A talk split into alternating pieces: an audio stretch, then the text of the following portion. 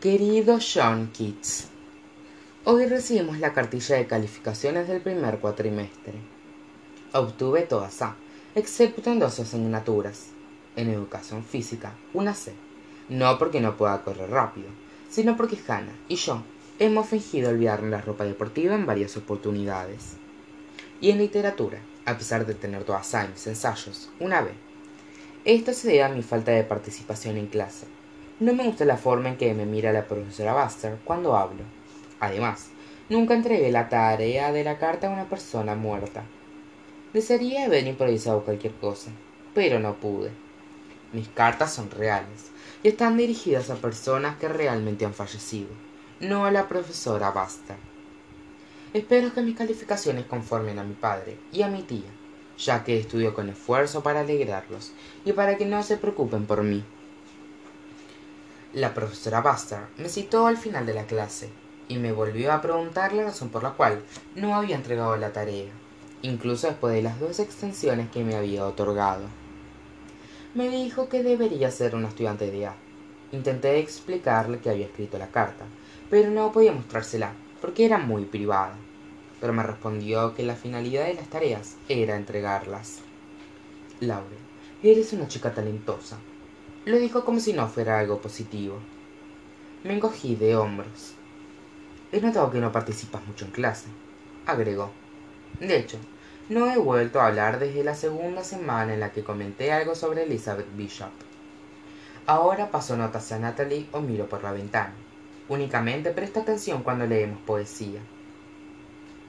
Laure, solo deseo estimularte, se detuvo como si no estuviera segura sobre qué aspecto quería fomentar en mí. May era especial como tú. Esbozó una leve sonrisa. Me había comparado con May.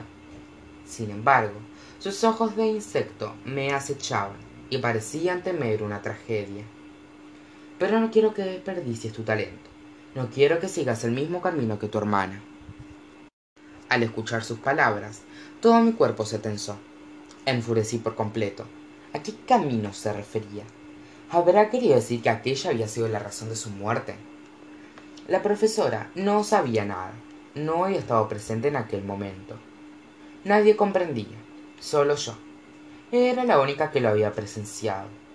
Sentía tanta ira que, si mi garganta no se hubiera secado, le habría gritado con furia. Si se sentía tan mal por la situación, ¿por qué no me había puesto nada? A veces, los adultos son impostores, pensé.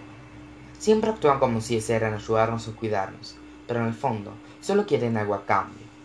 Me pregunto qué es lo que realmente querrá la profesora Buster. Finalmente asentí.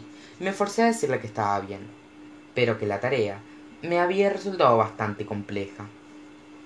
El caso es que no puedo odiarla por completo, porque nos enseña poemas como los tuyos. Ayer leímos Oda a una urna, a una urna griega, que trata sobre una antigua urna cubierta de fotografías.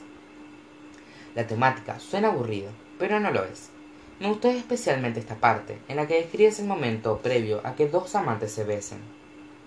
Hermoso joven, bajo los árboles, tu canto no cesas, como tampoco pueden ellos deshojarse. Audaz amante, nunca jamás obtendrás el beso, aunque la victoria esté cerca. Mas no te aflijas, ella no ha de fumarse, y aunque la dicha no alcances, por siempre prevalecerá el amor y su belleza. Los jóvenes debajo de los árboles permanecerán para siempre en aquel instante. Jamás se besarán, pero tampoco se distanciarán. Serán inmunes a cualquier dolor futuro. Lo mismo ocurre cuando observamos una fotografía. En el escritorio de mi habitación tengo una en la que aparecemos May y yo, de pequeñas, en el jardín de casa durante el verano. Ya se ha puesto el sol y el aire todavía es cálido. Nos estamos columpiando. Yo me encuentro cerca del suelo mirando a mi hermana, que se eleva a gran altura y está por saltar. Pero jamás caerá. Quedaremos suspendidas en aquel instante en el que el cielo es azul y nunca anochece. Un lugar que perdurará más allá del tiempo. Cada vez que observo el cielo de noviembre con la nieve amenazante, no me preocupo porque todavía tengo siete años y disfruto de una tarde de verano en el jardín junto a May. Mi parte favorita del poema son los dos últimos versos, cuando la urna se dirige a los lectores. La belleza es verdad, y la verdad, belleza. Eso es todo lo que sabemos y necesitamos saber en esta tierra. Sigo intentando comprender el significado de esta frase, circular. Si la belleza es verdad y la verdad, belleza, quiere decir que se definen mutuamente. Por lo tanto, ¿cómo conoceremos el sentido individual de cada una? Creo que la respuesta está en que cada persona forja un concepto propio de ambas.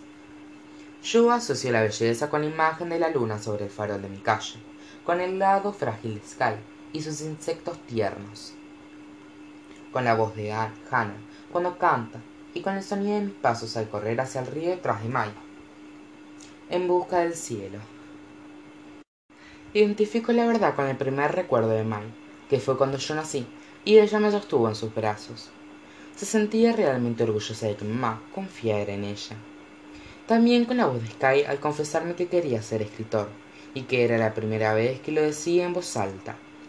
Con la noche en el granero en la que Natalie se durmió abrazando a, a Hannah y, por último, con las palabras que Mai susurró alguna vez en mis oídos. El universo es más grande que cualquier cosa que puedas imaginar. Todavía no he descubierto el sentido que esconde el mundo. Quizás sea mejor que abarque más de lo que podamos concebir. Creo que el concepto de belleza no se reduce a aquello que es hermoso, sino a algo más, que es lo que nos define como seres humanos. La urna, dices, es amiga del hombre subsistirás a todas las generaciones venideras, al igual que tu poema. Falleciste hace casi doscientos años, cuando tenías tan solo veinticinco, pero las palabras que nos has dejado todavía permanecen vivas. Sinceramente tuya, Laurel.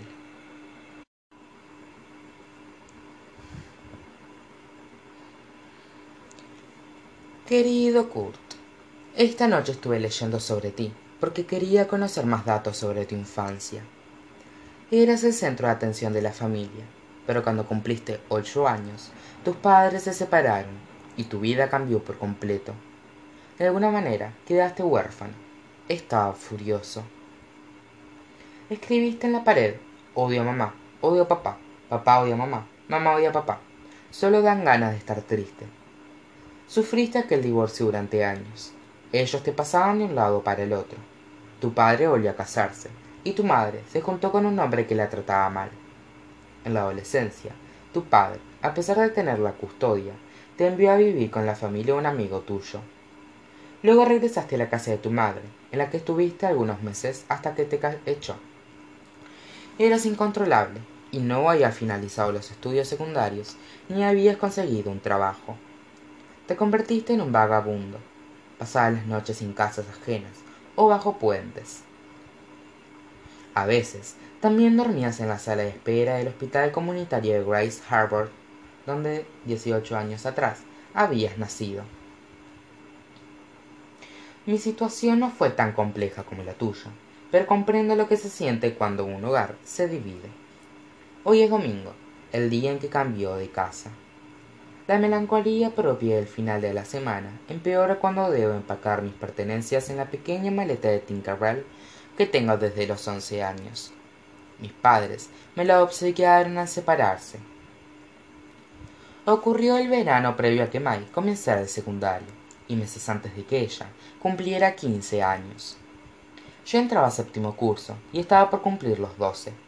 Recuerdo que Mai y yo habíamos terminado de comer unos waffles que mamá nos había preparado, cuando papá nos dijo que necesitábamos tener una reunión familiar. Nos sentamos en el patio y, si bien era de mañana, ya sentíamos el calor del sol. Las semillas voladoras caían de los olmos, mientras mamá hablaba. Su padre y yo no podemos continuar juntos.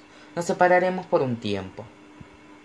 En un primer momento me resultó difícil comprender a qué se refería con sus palabras. Recuerdo el llanto desconsolado de Mal. Lloraba como si alguien hubiera muerto. Mi padre intentaba poner la mano sobre su espalda y mi madre abrazarlo, pero ella los rechazaba.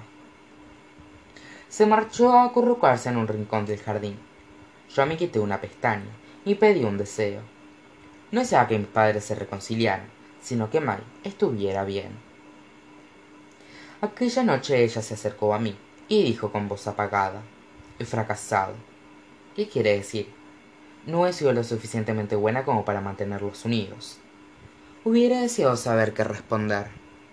Eres suficientemente buena para mí, dije dócilmente. Gracias, Laurel, dijo. Al menos siempre nos tendremos la una a la otra. Agregó después, esbozando una triste sonrisa. Decidí que a partir de aquel momento la amaría más que nunca, para compensar, de alguna manera, todo lo que ella había sufrido. Desde ese día nuestras vidas cambiaron por completo. Papá permaneció en la casa y mamá se mudó a un apartamento, lo cual nos confirmó que había sido decisión de ella. Al mes siguiente, Mai comenzó el secundario. Parecía haber recuperado su alegría, pero claramente no era la misma de antes. Había descubierto un nuevo mundo del que yo no podía formar parte. Una fuerza invisible la arrastraba, alejándole de mis padres y de mí. Mantuvimos las cenas familiares de los viernes en el Village Inn, porque mamá y papá lo consideraban importante, pero el ambiente se tornó tenso. No se dirigían la palabra entre ellos, sino que hablaban directamente con nosotras. Yo permanecía en silencio, y Mai acaparaba la conversación simulando que nada había cambiado. Los camareros la miraban y Buki, el dueño del lugar disfrazado de oso, se acercaba a nuestra mesa a pesar de que ya no éramos pequeñas. Mai jugaba y coqueteaba con él. Mis padres no tenían motivos para reclamarle nada. Ella era hermosa, inteligente, tenía muy buenas calificaciones y estaba rodeada de amigos con los que salía constantemente. Nunca conocíamos a sus nuevas amistades, ya que no iban a ninguna de las dos casas. Cuando nos quedábamos con papá, ordenábamos pizza o comida china, y luego él se recluía en su habitación. Creo que no quería que lo viéramos triste. Sus reglas de convivencia continuaban igual, por eso Mai debía escabullirse por la ventana para salir con sus amigos. Mamá se esforzaba demasiado en las semanas que permanecíamos con ella. Compraba té de fresa y kiwi, nuestro favorito. Colgaba prismas en las ventanas sobre los deslucidos tapetes de su nuevo apartamento. Colocaba cabelletes y nos invitaba a cenar al 66 Diner, más costoso de lo que estábamos acostumbradas. Solía observar a Mai, con los ojos llenos de lágrimas, y preguntarle ¿Estás enfadada conmigo? Mai se acomodaba el cabello y contestaba con la voz quebrada No. Mi hermana no tenía la posibilidad de gritarle Te odio, como suelen hacer muchos niños sabiendo que luego todo estará bien, porque mamá era muy frágil y se desmoronaría. Cada vez que Mai quería salir de noche, ella se angustiaba y se sentía abandonada pero le daba la llave y la dejaba partir. No le exigía un horario de regreso. Creo que quería cumplir el papel de la madre agradable para compensar la decisión que había tomado. Al principio, yo le pedí a Mai que me llevara con ella, pero se negaba diciéndome que todavía era demasiado pequeña. Me quedaba en el apartamento y mi madre no dejaba de preguntarme ¿Cómo crees que está tu hermana? o ¿con quién sale? Con un chico seguramente, ¿no es verdad? le gustará mucho. Me ponía a prueba para saber si yo sabía las respuestas. Por un tiempo simulé responderle como si supiera, aunque realmente su vida era un misterio para mí.